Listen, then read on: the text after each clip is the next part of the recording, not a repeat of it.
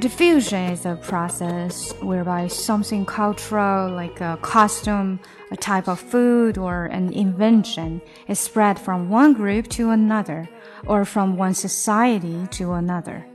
谢谢大家的收听，今天是 Monday，星期一，学术类跟读。